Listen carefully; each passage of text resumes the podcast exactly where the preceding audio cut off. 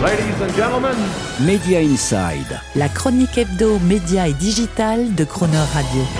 Terence Derieux. Chaque fin de mois, Media Insight choisit pour vous les 5 infos médias ou digital un peu hors cadre du moment à retenir ou à connaître absolument, le tout genre format SMS beaucoup d'appelés mais peu d'élus. Une sentence qui sonne à l'image de la situation des artistes sur les plateformes de streaming musical.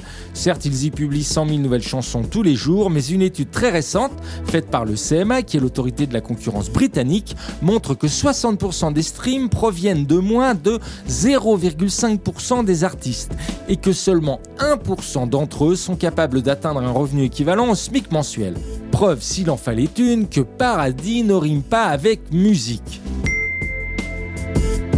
télévision musicale ou Back to the Future. On la croyait définitivement enterrée depuis que MTV elle-même avait décidé de jeter le clip musical aux orties cathodiques. Eh bien non, c'est le retour des chaînes musicales mais désormais en mode fast, c'est-à-dire diffusé gratuitement en streaming et financé par la pub.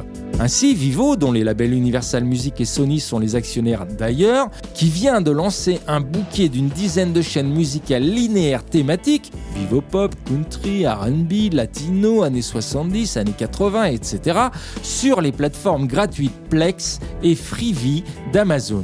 Une distribution mondiale qui s'ajoute à celle de Roku et de Samsung.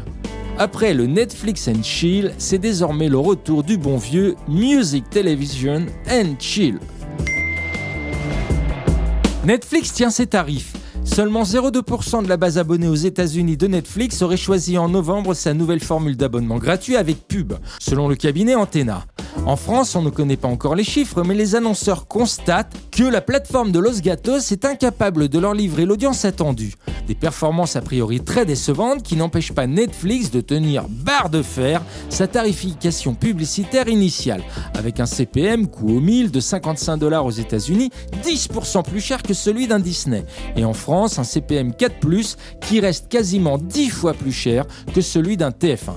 Bref, apparemment chez Netflix, on ne connaît pas la notion de solde de fin d'année.